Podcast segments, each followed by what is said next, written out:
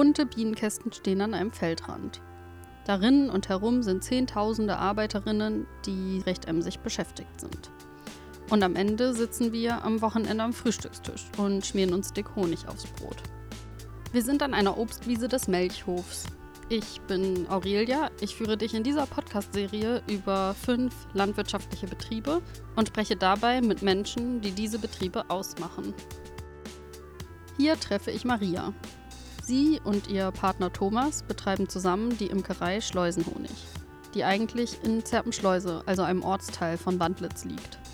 Ein Teil ihrer Bienen steht aber hier, auf dem Melchhof, und bestäubt zum Beispiel die Obstbäume. Hallo Maria. Hallo Aurelia.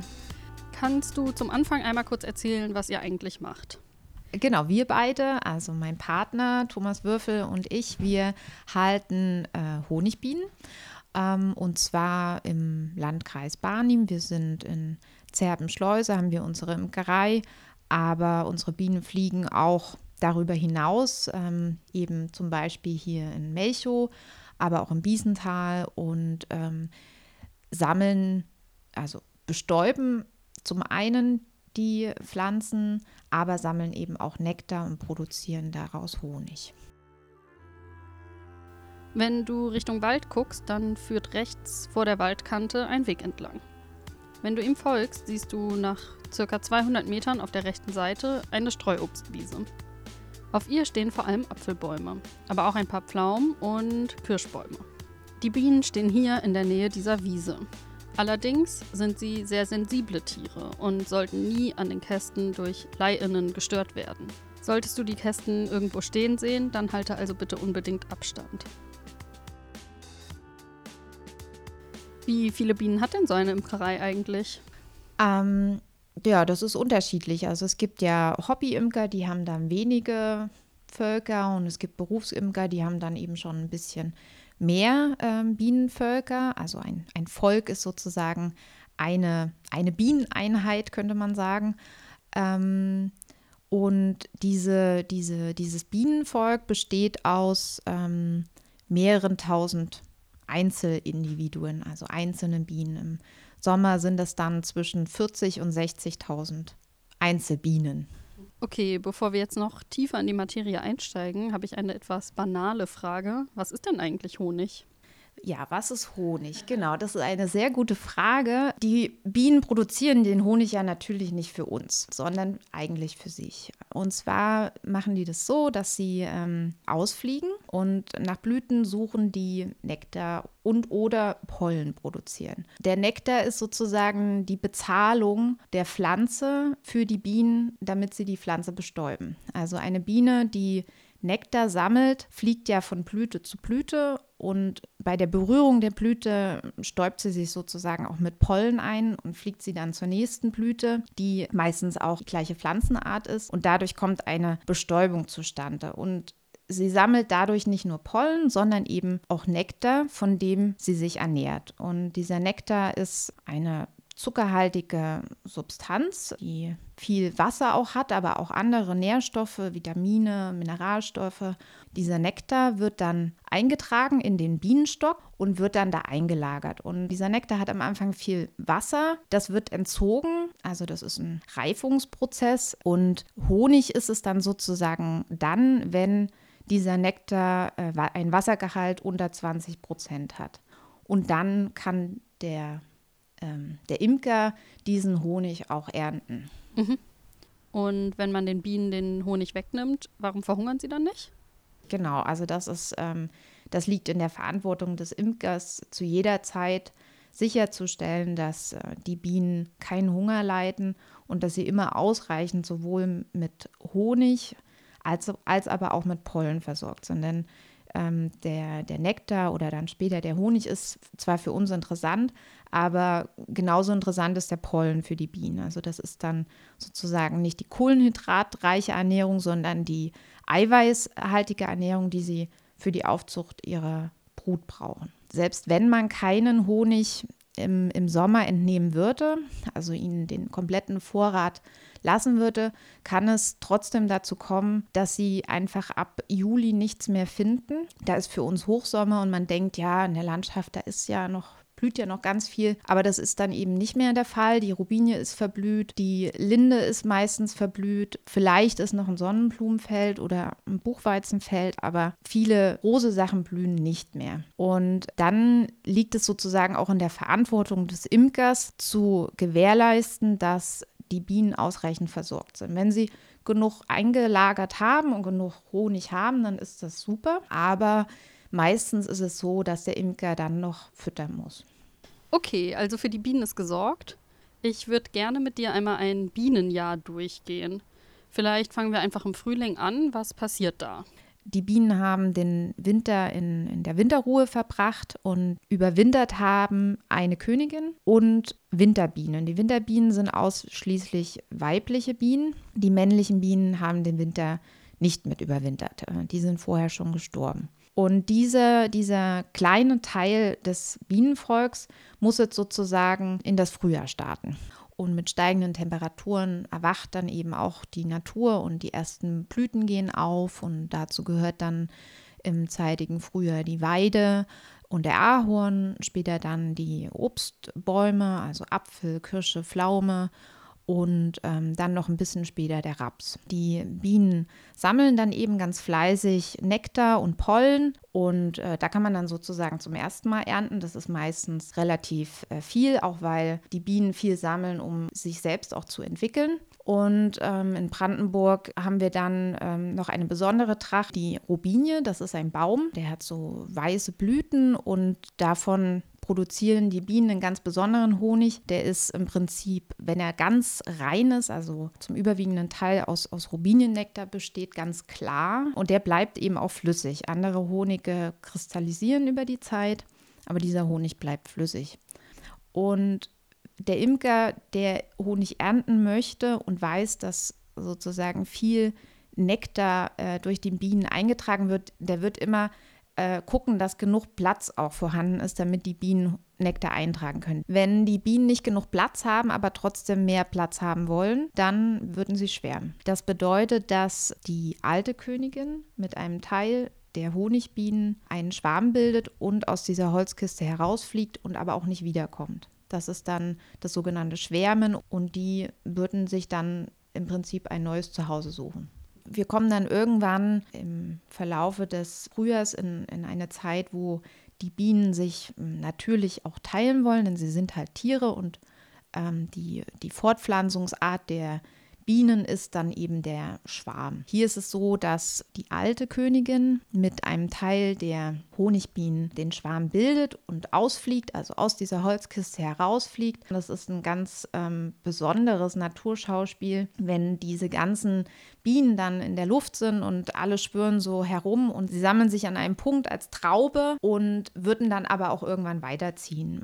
Diese Zeit lenkt im Prinzip der Imker und äh, vermehrt dann letztendlich seine Völker. Aus einem Volk werden dann zwei Völker. Mhm.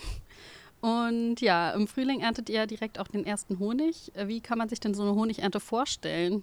Die Honigernte sieht so aus, dass der Honig muss einen Wassergehalt unter 20, noch besser unter 18 Prozent haben. Und dieser Honig, der wird äh, von den Bienen verdeckelt, wenn er äh, so einen geringen Wassergehalt hat. Verdeckelt heißt, dass die Bienen einen ganz dünnen Wachsfilm über die Wachszellen ähm, ziehen. Und diese Honigwaben, die dann sozusagen äh, reif sind, äh, die erntet der Imker, also nimmt sie mit nach Hause. Ähm, diese, diese dünnen Wachsdeckel werden dann mit einer Art Gabel abgehoben und diese Honigwaben werden dann in eine Schleuder gestellt und da wird dann der Honig rausgeschleudert. Also er kann theoretisch so auch schon gegessen werden, aber da sind ja dann noch zum Beispiel Wachsbrocken mit dabei ähm, von, von der Verdeckelung. Das heißt, der Honig wird dann gesiebt und äh, je nach Sorte kann im Prinzip auch schon dann in Gläser abgefüllt werden oder wird äh, noch gerührt. Das Rühren bedeutet, dass die, dass die Zuckerkristalle, die wir im Honig haben, ähm, zerschlagen werden. Also würde man zum Beispiel einen Rapshonig direkt nach dem Schleudern abfüllen, dann würde er nach kurzer Zeit knüppelhart auskristallisieren. Also diese vorhandenen Zuckerkristalle würden wachsen. Es wäre eine ziemlich feste Struktur. Und da das schlecht aufs Brötchen zu schmieren ist, ähm, rührt der Imker den Honig und dadurch entsteht letztendlich diese fein cremige Struktur, die viele gewohnt sind. Zum Beispiel mit einem Sommerhonig kann man das machen, muss es nicht machen. Also in Osteuropa wird das zum Beispiel gar nicht unbedingt gemacht, dass äh, Honige gerührt werden. Da hat man dann so eine körnige Struktur. Ähm, und das ist, naja, wie es häufig so ist, Geschmackssache, ob man das so mag oder nicht. Ja, oder wahrscheinlich auch einfach eine Gewöhnungssache. Wie geht es denn eigentlich im Sommer weiter? Die Bienen haben diverse Honige produziert. Der Imker muss dann, wenn die Honigernte abgeschlossen ist, also das passiert sowieso die ganze Zeit, dass man schaut, dass die Bienen nicht krank sind. Es gibt einen Parasiten, der die Honigbienen befällt. Das ist die Varroa-Milbe. Und die muss behandelt werden. Diese Varroa-Milbe zu ignorieren und da äh, nichts zu tun, das führt im Prinzip bei den Honigbienen, die wir hier halten, letztendlich zum Sterben der Völker. Solange wie wir keine Varroa-tolerante Biene haben, solange wird man als Imker da etwas tun müssen. Die Milbe ist wenige Millimeter groß und entwickelt sich in der Bienenbrut. Das heißt, sie parasitiert die Brut, aber später auch die erwachsenen, also adulten Bienen. Und man kann zum einen die Brut untersuchen, aber letztendlich auch sich die Bienen genauer angucken. Und die Milben, die ähm, absterben, fallen der Schwerkraft äh, entsprechend nach unten. Und äh, der Imker kann dann auf einer Platte, die unter das Bienenvolk geschoben wird, diesen Totenfall der Varroa-Milbe überprüfen. Und das sollte in regelmäßigen Abständen getan werden. Und es gibt gegen die Varroa-Milbe Medikamente. In der ökologischen Imkerei sind organische Säuren zugelassen und insbesondere die Ameisensäure wird erst nach der Honigernte eingesetzt. Deswegen ist es dann letztendlich ein, ein Hauptthema immer nach der Honigernte, im Sommer bzw. Spätsommer. Mhm. Und was passiert dann im Herbst? Die Bienen selbst bereiten sich natürlich auf den Winter vor und der Imker begleitet das sozusagen, indem er oder sie den Futtervorrat überprüft. Also wir lassen den Bienen immer ausreichend Honig, ähm, da er einfach auch nährstoffreicher ist als jedes Futter, was man zufüttern kann.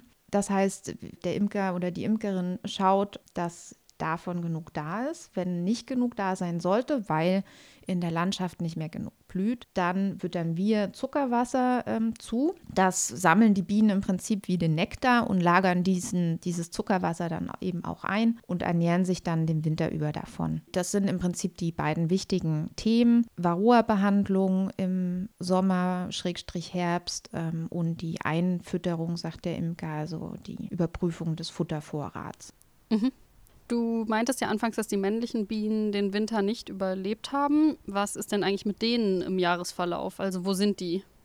Genau, ähm, die Bienen zeichnet sozusagen ähm, aus, dass sie als, als Volk leben. In der Wissenschaft wird es auch als Superorganismus bezeichnet. Das heißt, wir haben hier ähm, eine Königin, aber das ist gar nicht so, dass die ähm, äh, dass sie auf einem Thron sitzt und ähm, sozusagen den Ton angibt, sondern sie leben tatsächlich als Einheit und zu dieser Einheit gehören die weiblichen Honigbienen, die für die Brutpflege äh, zuständig sind, äh, für den Wabenbau aber eben vor allem auch für das Sammeln von Nektar und Pollen und das Füttern der Brut. Und natürlich gehört zu diesem Bienenvolk auch noch die männlichen Honigbienen und die werden Drohnen genannt. Und diese Drohnen sind für die Fortpflanzung bzw. für die Begattung der Königin verantwortlich. Wenn die Drohnen so im Frühjahr und Sommer nicht dazu gekommen sind, eine Königin zu befruchten, auf dem sogenannten Hochzeitsflug, auch ein sehr spezieller Begriff. Also das ist im Endeffekt, ähm, ist es so, dass eine unbegattete Königin fliegt zu ihrem Hochzeitsflug aus und trifft sich an dem Imker unbekannten Ort irgendwo in der Luft mit anderen Drohnen. Also da sind dann immer mehrere Drohnen ähm, und sammelt das Sperma der Drohnen in einer sogenannten Spermathek. Also sie lagert sozusagen das Sperma ein und fliegt dann auch wieder zurück zu ihrem Volk und kann dann die äh, Bruttätigkeit starten.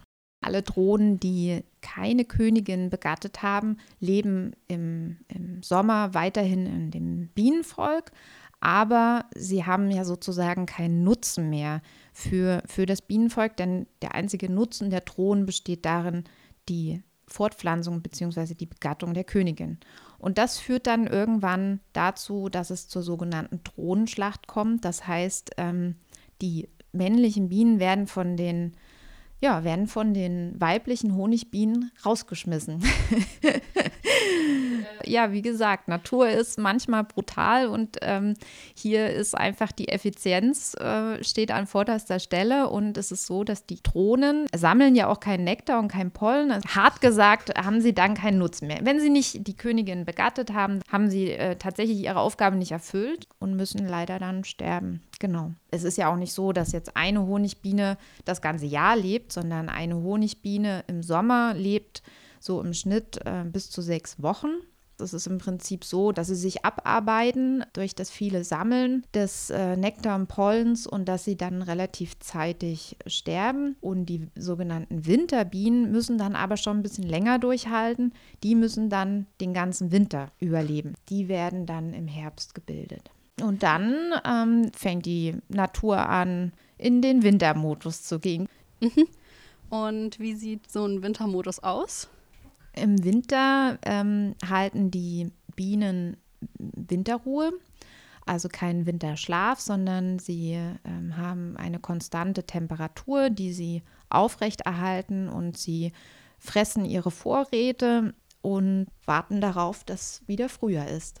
Genau, im Winter ist dann die Zeit, äh, wo man auch mal durchatmen kann, wo aber eben auch Honig vermarktet äh, werden kann und äh, Honig verarbeitet wird, aber auch Holzarbeiten absolviert werden. Es werden kaputte Beuten repariert. Ähm, und letztendlich das neue Bienenjahr vorbereitet, sodass man dann im Frühjahr gestärkt und ähm, mit ausreichend Material wieder in die neue Saison starten kann.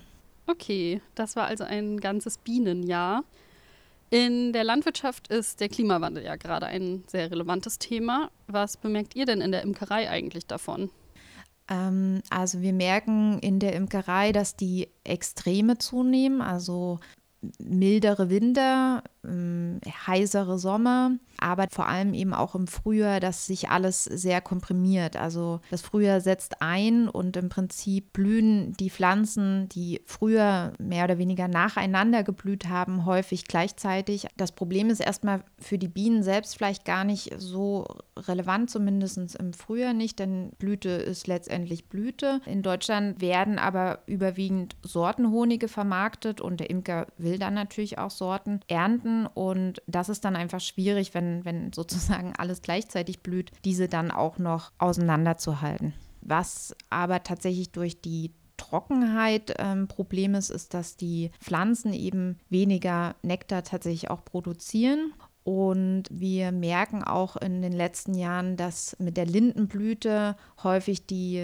die Blühzeit der Pflanzen, na, ich will nicht sagen beendet ist, aber dass danach nicht mehr viel kommt. Manchmal war die Lindenblüte auch schon eben im Juni beendet und dann, ja, dann, dann kommt nicht mehr viel. Also wenn, wenn dann nicht noch ein Sonnenblumenfeld oder ein Buchweizenfeld in der Nähe steht, dann hungern tatsächlich die Bienen. Also nicht, nicht nur die Bienen, sondern eben auch andere Insekten. Ähm, die Wildbienen zum Beispiel, die nicht so weit fliegen wie die Honigbienen. Ja, also genau, die Trockenheit ist definitiv ein Problem, das äh, nicht nur die Landwirtschaft betrifft, sondern eben uns Imker, die wir ja nun letztendlich von der Landwirtschaft und auch von der Landschaft abhängig sind. Mhm. Du hast jetzt ein paar Mal Sortenhonig erwähnt. Was bedeutet das eigentlich genau? Ein Sortenhonig heißt, dass ähm, der Honig von einer überwiegenden Trachtpflanze gewonnen wurde. Genau, Honig besteht ja eben nicht nur aus dem Nektar der Pflanze, die die Bienen beflogen haben, sondern in dem Honig sind auch Pollen. Und für Sortenhonige gibt es bestimmte Kriterien, die die erfüllen müssen. Unter anderem muss ein bestimmter Pollenanteil der jeweiligen Pflanze vorhanden sein. Also bei Rapshonig wäre das zum Beispiel 80 Prozent Rapspollen. Es gibt aber dann noch weitere Kriterien, zum Beispiel, was für den Konsumenten leicht zu erkennen ist, die Farbe, aber auch der Geruch. Die sind dann bei Sortenhonigen typisch und eben auch äh, festgelegt. Okay, dann noch die allerletzte Frage. Wie kann man euch denn unterstützen?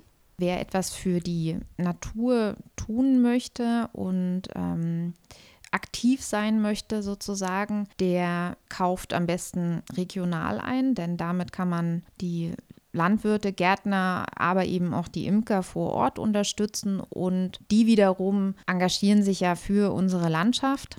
Wer ähm, aber zum Beispiel einen Balkon hat oder vielleicht sogar einen Garten, kann natürlich Blühpflanzen anpflanzen. Es gibt auch zum Beispiel Kräuter, die wunderschön blühen. Wenn man die blühen lässt und nicht zurückschneidet, dann wird man da eventuell auch Insekten beobachten können. Mm. Und wer einen Garten hat, dem würde ich empfehlen, ähm, Alte Sorten blühen häufig intensiver oder produzieren leichter zugänglichen Nektar. Es gibt tatsächlich viele Blütenpflanzen, die gefüllt sind. Also die sehen sehr schön aus, aber für die Insekten ist der Nektar nicht mehr leicht zugänglich. Und wenn man einfach darauf achtet, alte Sorten anzupflanzen oder äh, überhaupt Pflanzen, die hier heimisch sind, also der Klassiker ist zum Beispiel die Forsythie, die sieht wunderschön aus im Frühjahr und blüht schön gelb, aber sie produziert halt gar keinen Nektar. Also ich würde da empfehlen, Stauden oder Sträucher oder sogar auch Bäume anzupflanzen, die eben blühen und äh, den Insekten Nahrung bieten. Okay, und man kann natürlich euren Honig kaufen. naja, also den Honig in der Region kaufen. Natürlich kann, kann, äh, kann man auch unseren Honig kaufen, aber mh, mm, die Imker in der Region zu unterstützen, indem man den Honig kauft, das, das ist ähm, auf jeden Fall hilfreich, ja. Super, dann vielen, vielen Dank dir für das Gespräch, Maria. Ich danke dir. Bei all dem Trubel, den das Leben in der Stadt so mit sich bringt, ist es für mich gar nicht so naheliegend daran zu denken, was Bienen für uns Menschen und die Natur eigentlich bedeuten. Deswegen fand ich es umso spannender, so viel über die Tiere und das Imkern zu erfahren. Nächstes Jahr werde ich meine Balkonkräuter auch wieder blühen lassen. Dann nicht aus Faulheit, sondern für die Bienen. Wenn du auch einen Balkon oder sogar Garten hast, hast du dir schon mal Gedanken darüber gemacht, wie du ihn insektenfreundlich gestalten kannst? Und sieht das dann eher aufgeräumt und schick aus oder lässt du auch mal Kräuter blühen und Totholz liegen? Diese Podcast-Folge ist Teil der fünfteiligen Serie Rückenwind für die Landwirtschaft. Ein Projekt des Bündnis Junge Landwirtschaft e.V., gefördert im Rahmen des Projektes Aktion Nachhaltige Entwicklung, lokale Agenda 21 des Landes Brandenburg.